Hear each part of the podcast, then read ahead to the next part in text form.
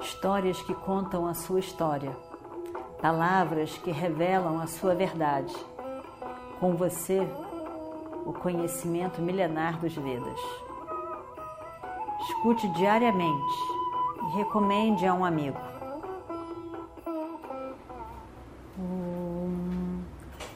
Vakratunda Mahakaya Surya Koti Samaprabha Nirvignam Kurume Deva Sarvakaryeshu Sarvada Continuando então a nossa história do Mahabharata, Vidura. Vidura Sanjaya, ele não, não vê, né? Vidura Sanjaya. Sanjaya veio de Upaplavya. Sanjaya veio de Upaplavya. Ele trouxe uma mensagem de Yudhishthira. Mas, mas não me disse, não me disse o que ele disse. Não me deu uma dica. Eu não sei o que Yudhishthira respondeu à minha mensagem. Quer dizer, ele não sabe se, se Yudhishthira concordou ou não com aquelas coisas dele, né? Então, ele, e ele falou muito agressivo comigo, Vitor. Ele falou muito agressivo comigo e simplesmente saiu. Eu, eu queria pelo menos saber um, pouco desse conteúdo da mensagem de Yudhishthira. E eu estou tentando dormir eu não estou conseguindo dormir. Eu já tentei tanto, eu não consigo dormir. Oh, meu irmão, por favor, me ajude. Você é meu único amigo. Você é o meu único suporte. Você é a única pessoa que me amou todos esses anos, apesar de todos os meus erros. Você tem que me consolar agora. Você tem que me consolar. Você tem que me ajudar a dormir. Você tem que me fazer dormir. Eu não consigo dormir. E Vidura então diz: Meu senhor, cinco tipos de pessoas não conseguem dormir. Um homem que deseja a mulher de outro homem não consegue dormir. Se deita, mas não consegue dormir. Um ladrão que roubou não consegue dormir. Um homem que está na beira de perder tudo que tem, ou que acabou de perder tudo que tem, também não consegue dormir. Uma pessoa que tentou de tudo, mas não foi sucesso no seu empreendimento, também não consegue dormir. Uma pessoa fraca, oprimida por uma outra forte, também não consegue dormir.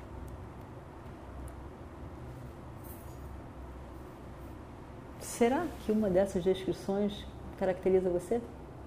Acho que não. Com certeza, avareza e ambição não são seus problemas. Já estava debochando. Sarcasmo. Dhritarashtra estava tão, tão desesperado, tão querendo, precisando da ajuda de Vidura, que ele, ele ignora que o outro estava sendo sarcástico com ele. Simplesmente ele continua. Não quer responder a isso. E aí então ele diz: Por favor, irmão, me diga como eu posso dormir? Como eu poderei dormir agora? Por favor, me diga. E Vidura sorri. Metade com realmente com muita pena do irmão. Mas tem metade também com desdém. Com escárnio, com desdém. Porque o que, adianta falar? Esses anos todos ele disse: ele orientou sobre o Dharma, sobre como conduzir, sobre o que fazer, o que é correto, como um rei adequado deve agir. Nunca, nunca Dhritarashtra deu atenção a ele. Nunca tentou seguir as palavras dele. Nunca. A única coisa que Dhritarashtra queria realmente é aquietar aquela ansiedade que, por, pela qual ele estava passando. É só isso. Ele não queria mudar a conduta. Ele não queria se transformar. Ele não queria agir melhor. Ele queria só não ter ansiedade e medo. Tudo que ele queria. Que é o que Vidura vai dizer. Não, não tem solução. Eu não posso fazer nada para você dormir se você não mudar a sua conduta. Se você mudar a sua conduta, você vai conseguir dormir. Se você não mudar a sua conduta, você não vai conseguir. Porque todos esses pensamentos, tudo que você já fez de mal para os seus próprios sobrinhos, estão ali. Você sabe muito bem. Então, Vidura faz aquele, aquele sorriso, aquele sorriso. E diz: Meu irmão, não é de agora que você não consegue dormir. Esse seu problema vem de muitos e muitos anos.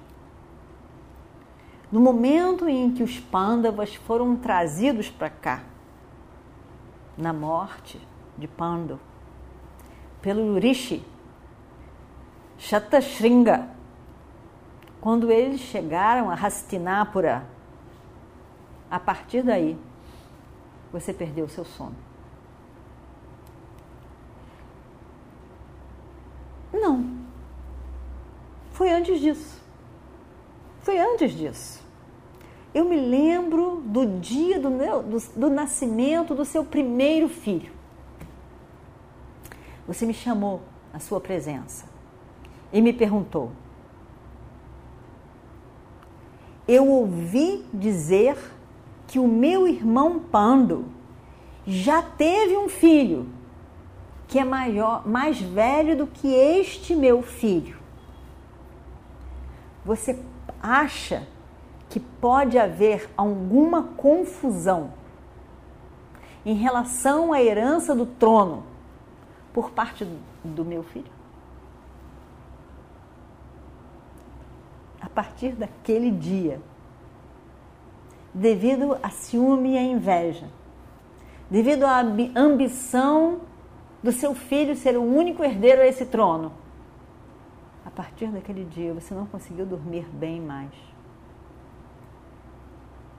O sono se foi a partir daquele momento.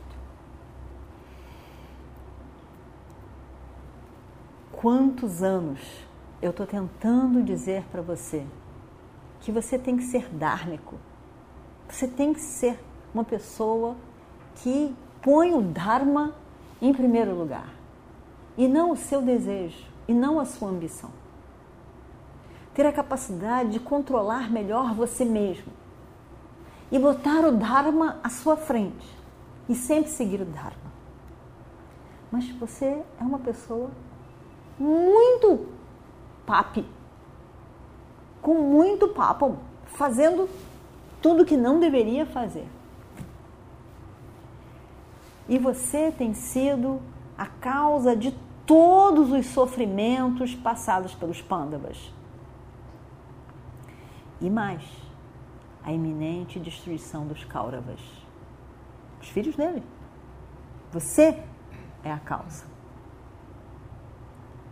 E então, considerando essa pessoa adármica que você é, com todos os seus atos e os atos que você aprovou, todos dentro do Adharma. Como você consegue dormir? Você não vai ter paz para dormir uma, uma boa noite de sono. E o Destira sempre, sempre teve respeito por você, como um pai. Ele considerou você como pai sempre. Eu não estou nada surpreso pelo seu sofrimento nesse momento. Você me pergunta: como posso fazer, o que posso fazer para dormir agora, de imediato, nesse momento? Eu lhe digo: se você decidir devolver o reino de Yudhishthira, você vai poder dormir como uma criança. Escute. Você não é sábio. Você, na verdade, é muito tolo. Você não tem a sabedoria de ver as consequências dos seus atos. Você não consegue ver longe. Você age por impetuosidade do seu desejo, mas não vê as consequências dos seus atos. Dhritarashtra diz, incrivelmente, ele não antagonizou o irmão. De tal maneira ele, ele está atormentado pela falta de sono que ele está querendo ver uma solução para aquilo. Apesar de que, no final desse longo capítulo, a gente vai encontrar um Dhritarashtra que vai dizer: Mas eu não posso fazer isso. É por isso que a guerra vai acontecer. E é por isso que os filhos todos vão morrer. Mas nesse momento, Dhritarashtra estava tão atormentado, de noite e sem conseguir dormir, sozinho ali, que ele, ele pede para o irmão falar um pouco mais, na esperança talvez de que aquilo entrasse na cabeça dele e que mudasse alguma coisa. E ele escuta.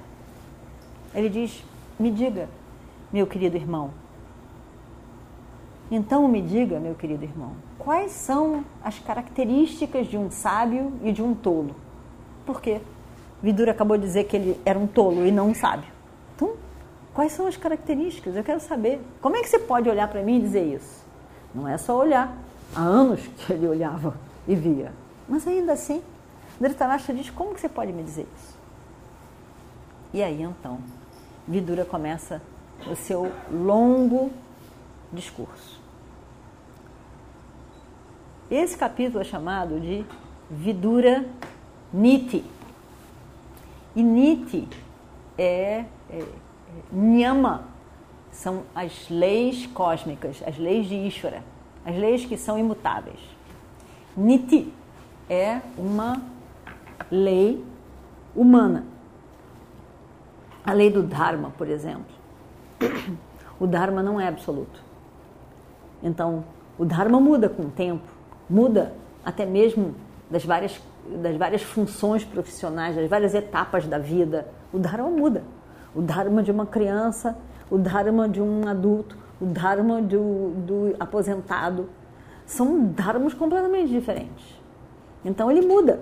Muda de lugar, muda do, da, do, da, da situação social, muda da profissão, muda. É diferente. Então, é a lei do Dharma. De qualquer maneira, existe em cada etapa, em cada para cada pessoa, em determinado tempo, de, no momento de vida e na época, existe o que é adequado e correto e outras coisas que devem ser evitadas. Então, Vidura fala sobre isso. E ele diz então, e vamos ver o que acontece no próximo capítulo. Om Shri Guru Bhyo Namaha Harihi Om Histórias que contam a sua história, palavras que revelam a sua verdade. Com você, o conhecimento milenar dos Vedas. Escute diariamente e recomende a um amigo.